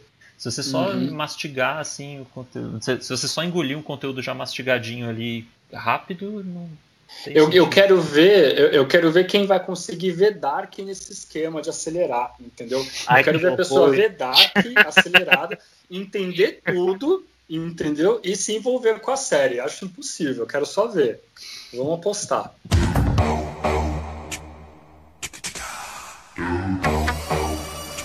E agora no, no nosso quadro aqui do Rebobine, por favor, que é um quadro super uh, interativo. Vocês estão vendo que parece aquela hora da fofoca, né? Da, da Sônia Abrão. Então, gente... Ah, maravilhoso. eu vou trazer agora para vocês uma notícia que talvez vocês não acreditem, talvez nem eu acredite, porque é o nosso espaço fake news, né? Porque é algo que está em voga aí nas discussões nas redes sociais. Uh, eu vou falar aqui para o Américo, para o Thomas e para você ouvinte que está escutando uma notícia que saiu há algum tempo atrás. Aí vocês aí vão ter que me dizer se é ou não uh, fake news essa notícia, se é verdadeira ou se é fake news essa notícia. Então, tá assim, a NASA. já começa por aí, tá? A NASA e Tom Cruise planejam o primeiro filme rodado no espaço com a ajuda de Elon Musk, que fez lá o tal foguete da SpaceX. Esse seria o primeiro filme. É... O primeiro filme humano a ser rodado totalmente no espaço. Pra quem falou gente... que ah, mas gravidade, gravidade já foi rodado no espaço. Não, gente, Gravidade não foi rodado no espaço. Mas assim, e aí, o que você acha? Vocês acham que essa notícia é fake news, é verdade? Gente, eu, eu acho que isso é tão absurdo que não parece ser fake news, não, viu? Vindo do Tom Cruise e do Elon Musk, eu acho que, tipo, tudo é possível até, viu? E você, América? Ah, eu também acho, né? O Tom Cruise tem todos os babados da cientologia. É, é bem a cara dele. Eu não sei se vai rolar. Se é uma coisa que vai pra frente, eu não sei, mas acho que a notícia, é, essa, esse, essa movimentação aí deve ser, deve ser verdade mesmo, não deve ser fake news, não, mas parece muito, né? Porque, gente. Ai, gente, ai. mas pensa, é, Pensa, pensa que você. Quantos milhões, assim, pensa você fazer um Vingadores aqui na Terra. você gasta 260 milhões, que eu acho que foi o valor do filme. Agora você pensa levar os atores para o espaço. Gente, é, e, e, se acontecer alguma coisa? Não, Não e pensa, imaginando, sabe? E qual que é o intuito, né? De... Pensa você fazer um filme no espaço. Pensa você fazer um filme no espaço para depois a pessoa acelerar o filme na Netflix e assistir resumido, sabe? Tipo, assistir na tela do celular, tipo. Não, e sem contar que, mano, imagina o trabalho do editor de som, né? Porque, tipo, o som não se propaga no espaço, né? Então como é que, é. Como é que vão conseguir conceber ele, isso ele no espaço, vai, gente? Ele vai ter que criar o, o, som do zero, né? Então ele não tem é, como captar né? o né? Ele tem que criar o som do zero. Gente, mas assim, eu trouxe essa notícia e aí eu quero que vocês aí de casa comentem lá no nosso Instagram se vocês se é verdadeira ou se vocês acham que é fake news. E se for verdadeira, sim, realmente estamos todos de queixo caído, né? Sim. Você só vai falar isso no próximo episódio, Ricardo? é, então, é aí no próximo. No, é, no próximo episódio, eu trago um, um, uma nova notícia que pode ou não ser fake news e eu dou a resposta se essa é, foi ou não fake news e eu dou Boa. a fonte se realmente é verdadeira, né? Ah, eu adorei. Mas aí. Gente, e acho que para encerrar o nosso quadro do Repopine, por favor, que é, vocês já viram que é um quadro toda parte, né? vai fazer um In Memoriam, que é um espaço que a gente vai falar, fazer uma pequena homenagem, uma singela homenagem a cineastas ou compositores ou atores ou atrizes, gente da, da indústria do cinema que nos deixou esse ano e, e, deixou um vazio no nosso coração, mas deixou um legado incrível. Isso, eu queria gente... começar aqui. Sim, pode falar, Mary. Não, eu ia só falar que a gente vai fazer igual em memória do Oscar, né? Um de nós três vai ah. começar a cantar. Não vai ser assim. é. Nossa, quem a gente chamou pra cantar? Vamos chamar a Alanis Morissette? Ai, por favor.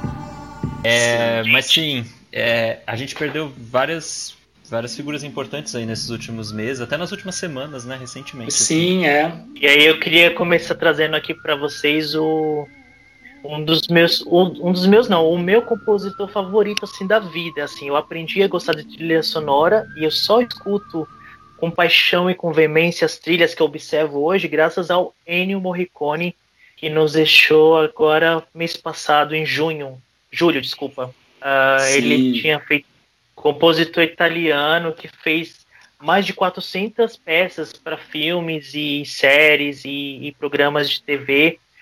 E assim, ele fez, só, só deixando alguns exemplos bem clássicos, o, a trilha sonora de Cinema Paradiso, ele fez a trilha sonora de Era Uma Vez no Oeste, aliás, ele inventou a trilha sonora pro Western, né? Ele, ele, pro ele, filme ele, Faroeste, é. é tudo que a gente escuta hoje de, de referência faroeste é com certeza alguma criação do Ennio Morricone.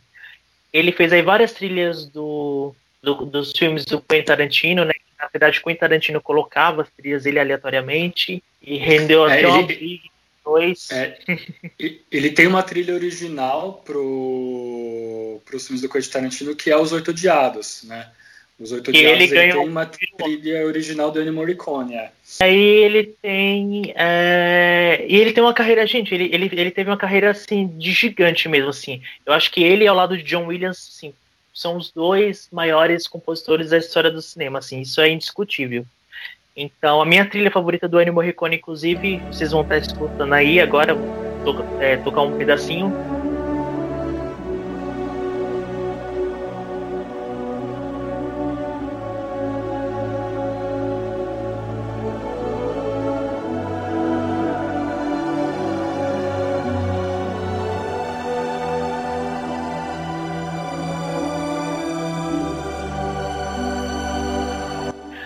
mas é a trilha do Missão Marte.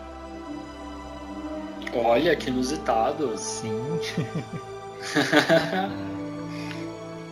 é um filme do Brand Palma de 2000, é sobre uma missão a Marte, né? O nome já diz tudo. Mas a trilha do Ennio Morricone é tão fora da caixinha, tão fora do comum, que assim é uma das trilhas mais marcantes para mim. Eu, eu, gosto bastante, assim. E aí, vocês, quem vocês trazem para homenagear aqui? Ah, só uma coisinha antes, é, aproveitar do Ennio Morricone, o podcast Papo de Trilha fez um, um episódio especial sobre o Ennio Morricone que tá bem legal, ah. vale indicar. Sim, sim. sim. Ah, eu acho que vale também lembrar de uma atriz uh, que nos deixou recentemente também, né? Que foi a Olivia de Havilland, né? A atriz de O Vento Levou, né? E foi uma, acho que foi a, a, a última grande atriz da, do período da Hollywood clássica, né? Daquela era de ouro, assim, de Hollywood. E ela faleceu recentemente também, agora em julho. E vale lembrar aí, tipo, o trazer ela à tona assim no nosso In Memoriam. Sim, a última sobrevivente anos. da Hollywood Clássicas. Qu quantos anos? 104, 104 anos. Dizem que ela oh, morreu louco. dormindo, tranquila. Eu achei ah, maravilhoso. Como deveria ser mesmo, Sim. né? E, e, e, e, o que, que, será que deu aquele processo dela com, com o Ryan Murphy, né? Ai, sim, por causa da série Field, né? Por causa da série Field, ela parece que ela não gostou muito de como ela foi representada na série, né? E aí rendeu um, um, belo processo. Eu gosto muito da série, gosto muito tipo da da Catherine Zeta-Jones, tipo interpretando ela na série, eu acho super bacana. Mas vai saber aí o que que o que, que rendeu isso daí. Uma pessoa que a gente perdeu também há um pouquinho mais de tempo, mas acho que fazem, sei lá, uns dois meses, foi o Joe Schumacher, né? Ah, ah eu adorava. E eu acho que tem tudo a ver falar dele aqui, gente, porque querendo ou não, apesar é, dele não fazer filmes LGBTs, é, né, gente, vamos combinar que o, o que ele usava de visual é, sempre chamou nossa atenção, assim. É, os, hum, sim. os Batmans do Joe Schumacher, por mais que, enfim, eles tenham roteiros mega problemáticos, tem muitos problemas no filme, mas assim, o que é aquela era venenosa da Uma Thurman, né? Se aquilo não é uma referência Nossa, gay, é, eu não sei o que é, é. é. Exatamente. Essa foi a minha primeira referência gay no cinema. É, eu só não digo que foi essa, porque acho que a minha primeira referência gay no cinema foi a Michelle Pfeiffer, do Batman Retorno. a mulher gato da Michelle Pfeiffer. Como mas, mulher assim, gato. Mas é, o Joe Schumacher, diretor aí, que tinha um estilo todo próprio, diretor que era gay, inclusive. E isso transparecia, no, principalmente na identidade visual dos filmes dele.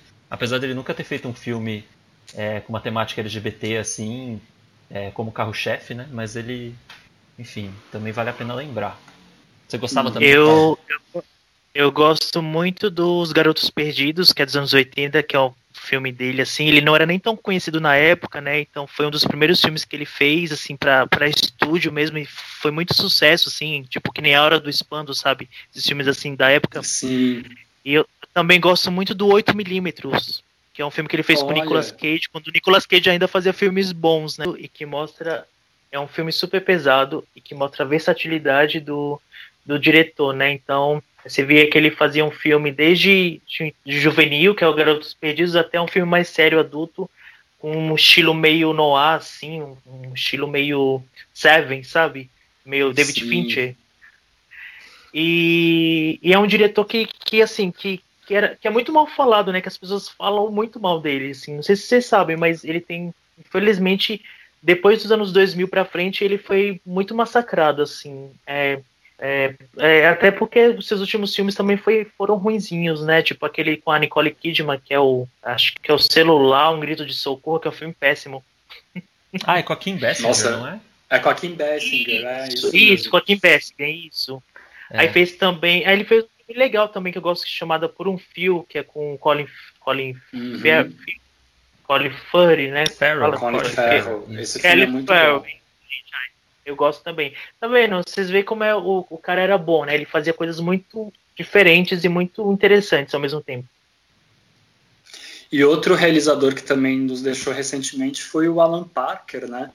Diretor do Mississippi em Chamas, Expresso da Meia-Noite, Evita.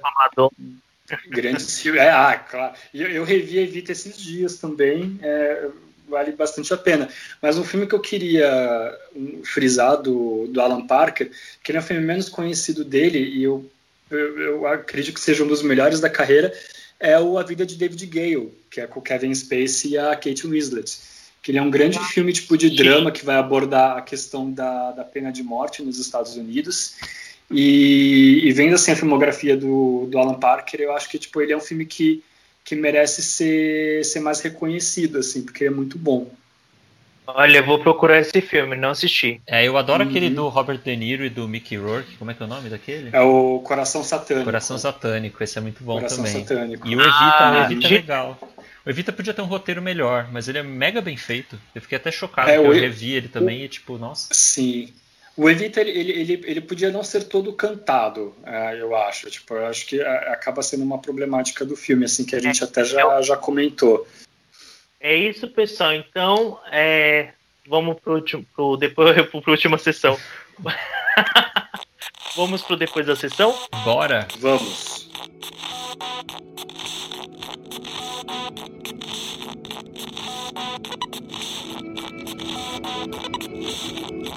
Depois da sessão é o nosso quadro de despedida do episódio onde a gente faz uma indicação ou uma desindicação de alguma coisa para você ver, para você, é, para você ouvir, para você ler.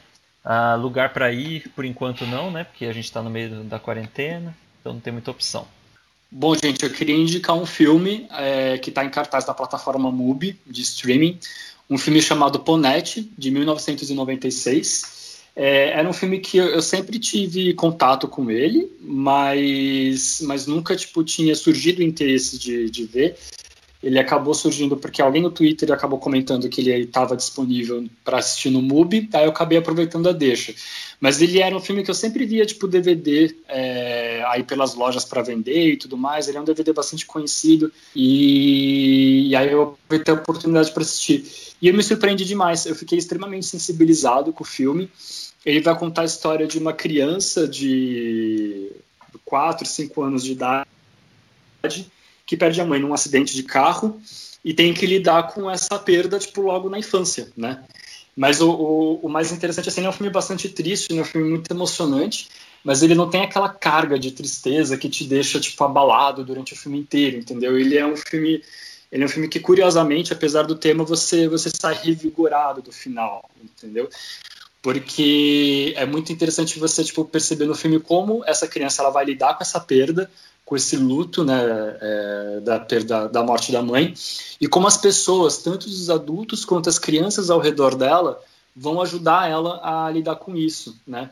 É curioso porque eu acredito que assim a, a, as crianças elas não sabem o significado da palavra empatia ainda né mas as crianças elas são naturalmente empáticas com a personagem principal, que é a Ponette, e elas ajudam ela a lidar tipo, de diferentes formas com, com a perda da mãe dela tão precoce. É um filme lindíssimo.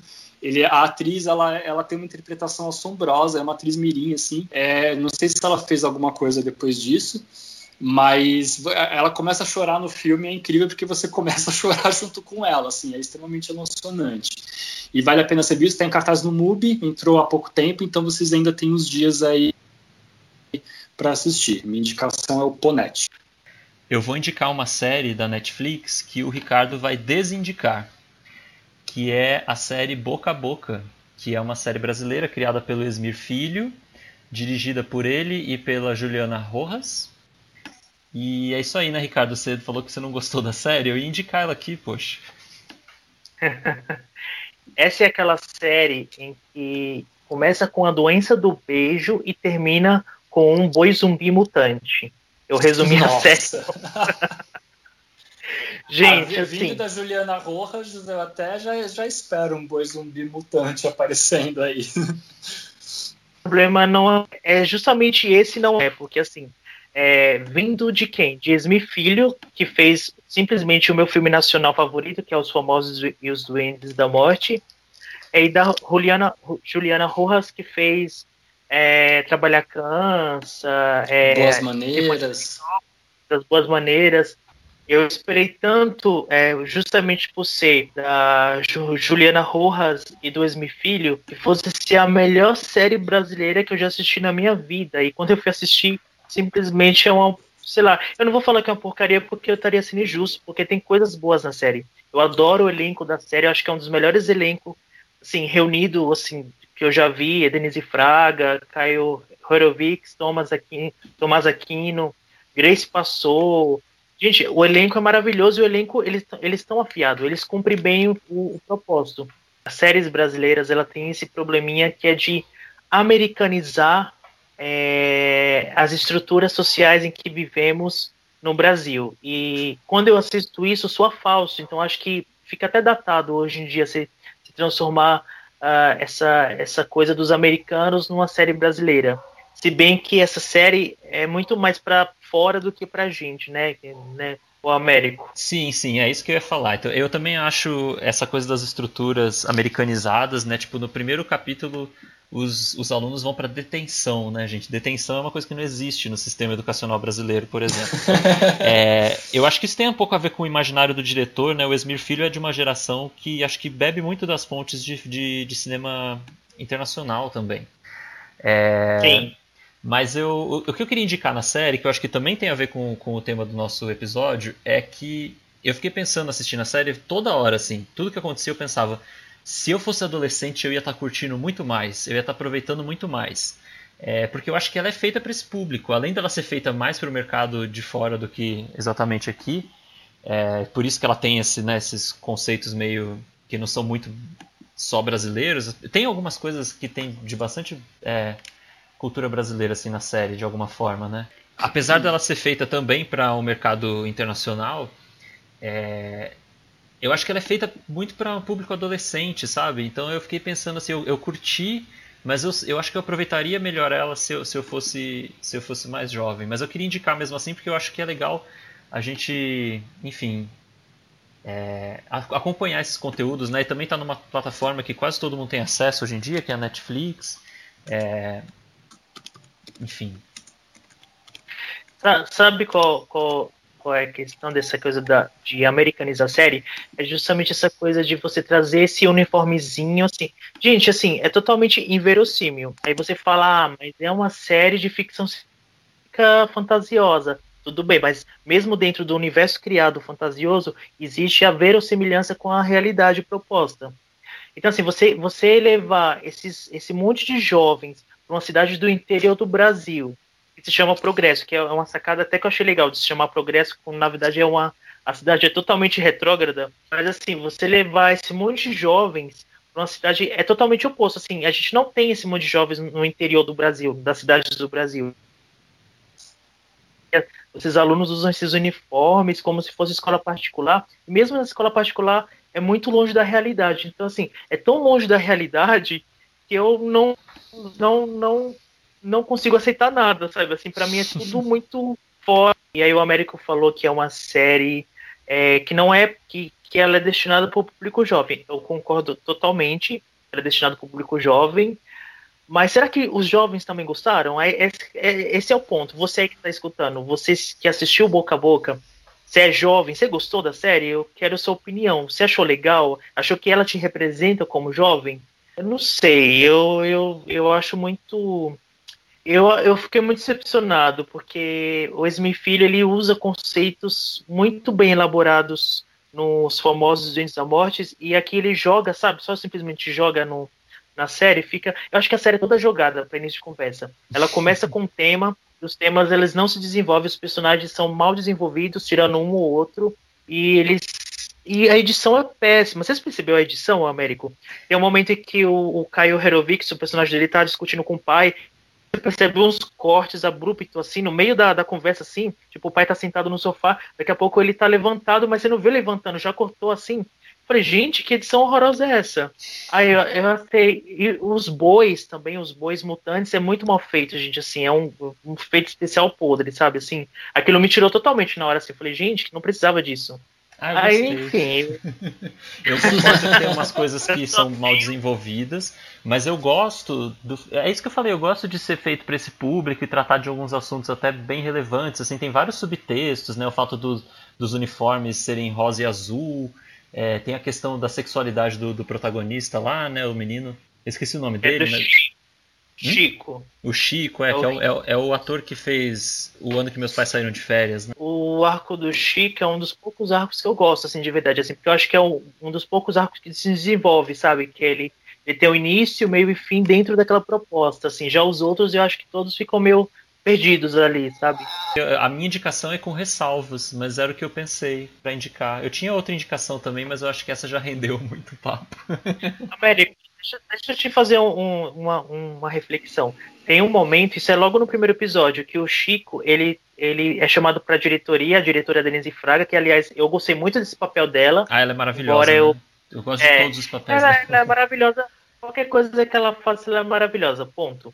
É, aí o Chico ele é chamado e tem duas bolas de pilates na sala da diretora, e eles sentam na bola de pilates. A começar pela sala de diretora, que nenhuma escola vai. A sala de diretora vai ser daquele jeito, mas tudo bem. É, aí ela pega o celular dele uh, e, e, e, vê as mensagens. Gente, não existe isso. Que mundo uma diretora pega o celular do aluno sem autorização dos pais, sem, sabe, gente, assim. É muito absurdo, não existe isso, gente. Assim, eu ouvi aquilo e falei, gente, não. E ele é um adolescente rebelde, ele não fala, não, não vou te dar meu celular. Assim, então tudo era muito, sabe, muito, sabe, qualquer coisa.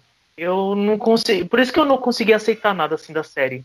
Era tudo simplesmente. Assim, quem é aquele povo da aldeia? Ele simplesmente aparece do nada, aquele cara lá com um tapa-olho estranho. Você pensa que vai acontecer alguma coisa. Gente, é tão do nada, sabe? Assim. E eles somem do nada também, tipo, qual que é o sentido? É, tem muitos plots que não são desenvolvidos. É, isso, isso, eu concordo também. Mas eu acho que, no geral, na, acho que tem, um, tem umas coisas que eu reconheci, assim, como boas. Eu gosto da, do, do, do, visual da série, até dos efeitos especiais eu achei que são bem dignos até. É bem a cara da Juliana Rojas, eu achei. a parte do. O, o... Ah, eu discordo. Nossa, o, o efeito dela no, no, no As Boas Maneiras eu achei maravilhoso. Vocês que estão ouvindo a gente, vocês tirem suas conclusões. Se quiserem dar uma chance para a série, boca a boca, tá na Netflix. Nossa, eu vou, eu, eu vou dar uma chance, porque esse boca a boca aí de vocês me deixou intrigado aí para saber o que, que aconteceu com essa série. É, é, tanto boca a boca aqui que ficou, né, tipo, até. Não, é, eu acho legal, apesar da gente falar desindicação, mas eu sempre, eu sempre gosto de falar pro ouvinte assistir e tirar suas próprias conclusões. A fotografia do filme eu acho maravilhosa, porque eu não esperava menos vindo do Esmi Filho, que fez aquele espetáculo que é Os Famosos e os Vendes da Morte, que é um filme que eu indico muito para vocês, o filme de 2009. Eu acho também que é, os atores, como eu falei, os atores são perfeitos, Sim. eles ali estão sim, muito sincronizados. E eu gosto também muito da trilha sonora instrumental. Eu acho que a trilha sonora instrumental ela é muito tem, tem muito a ver com o tema, assim, sabe? Eu gosto bastante. Assim, não é uma série assim, mal feita, é uma série acho que mal desenvolvida, falando em roteiro, e, e, mal trabalhada no seu aspecto como série, sabe? Sim. Eu acho, inclusive os, os, episódios elas são são. É, tem episódio de 39 minutos, tem episódio de 50 minutos, é uma coisa meio desordenada, sabe? Eu acho que pra, deu a entender que eles gravaram tudo e só separaram a lista, sabe? Não, não, não foi pensada como uma série que teve que ter um gancho para ligar o outro episódio, sabe? Entendi. É, por falar da, na trilha, tem uma versão de boi da cara preta eletrônico, você reparou nisso? que é maravilhoso. É, mas sim, eu concordo. Eu concordo com todos os argumentos que o Ricardo usou. Eu só queria indicar mesmo porque eu acho que tem umas qualidades ali é, que vale a pena. Enfim, acho que vale a pena conferir. Também não é a série, não, não sair amando assim. É, mas é que... não é o lixo, não é o lixo da. da, da... quantos é, quantos não, episódios não, que são, gente? Seis. Seis. Seis? Ah, ela é curtinha. É, curtinha. Ver. E aí, e aí a gente vai esperar para ver se, se vai fazer sucesso. Porque ela só vai ter a, a continuação se fizer sucesso, né? E aí, se não fizer, também vai ficar por isso mesmo.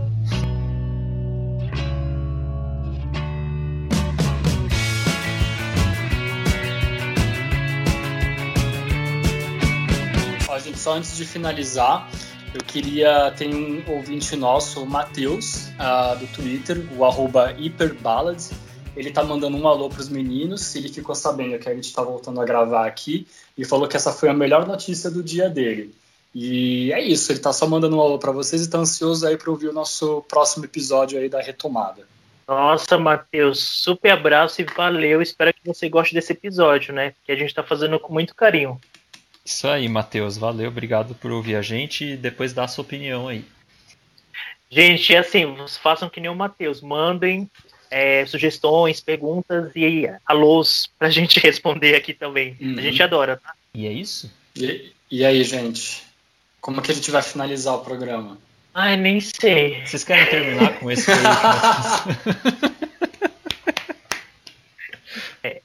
a gente já está aqui extrapolando os limites dos tempos permitidos pelos deuses dos podcasts. Eu acho que ficou muito longo, mas acho que valeu a pena porque foi um primeiro novo episódio. É, e espero que vocês gostem desse novo formato, dessa nova proposta que a gente fez aqui, né, Américo e Thomas? Sim, sim, foi, foi uma retomada muito interessante, rendeu muito assunto. E espero que nossos ouvintes também gostem, porque a gente está gostando bastante de estar tá fazendo. De Isso fazer. Aí. Aceitamos sugestões, atendemos bem para atender sempre. ah. Lembrando que toda quinta-feira vocês têm um compromisso agora, porque somos semanal, lógico. Semanais, semanal? Como semanais. é que é, América? Semanal ou semanais? Semanais, semanais. Agora somos semanais então, toda quinta-feira vocês têm um encontro marcado com a gente, o, do última sessão. Então, não esqueçam aí de colocar na agenda de vocês. Sai episódio, episódio novo toda quinta-feira. Isso aí, assina, assina o nosso podcast nas plataformas, viu? Além de só ouvir, porque aí toda quinta-feira você já, já atualiza e já aparece episódio novo.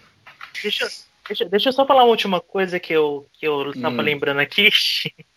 é que assim, a gente tava falando do, das nossas primeiras referências gay no cinema. Só que na nossa época, né, Américo e Thomas, não era Sim. LGBT, era GLS. Era, nem, era então, isso, era GLS. É, então talvez, talvez vocês nem saibam o que quer dizer GLS, mas era gays, lésbicas e simpatizantes. Era, era numa época em que tudo era muito simplificado. Só existia isso, gente. Só existia gays, lésbicas e simpatizantes. É. Só tinha que se encaixar. Mas, mas eu acho que é muito interessante a gente perceber, é, com o passar dos anos, esse avanço, né? E agora a possibilidade dessa sigla poder, tipo, realmente agregar o que essa comunidade significa e todas as pessoas que pertencem a ela e que merecem né, ter o seu lugar de fala, merecem ter o seu posicionamento. Então eu acho que a mudança dessa sigla com o passar dos anos só veio tipo para agregar e foi um grande ganho aí para nossa causa. Então é isso, pessoal. Até a próxima. Um abração, pessoal. Foi um prazer fazer esse programa para vocês. E esse foi o Última Sessão.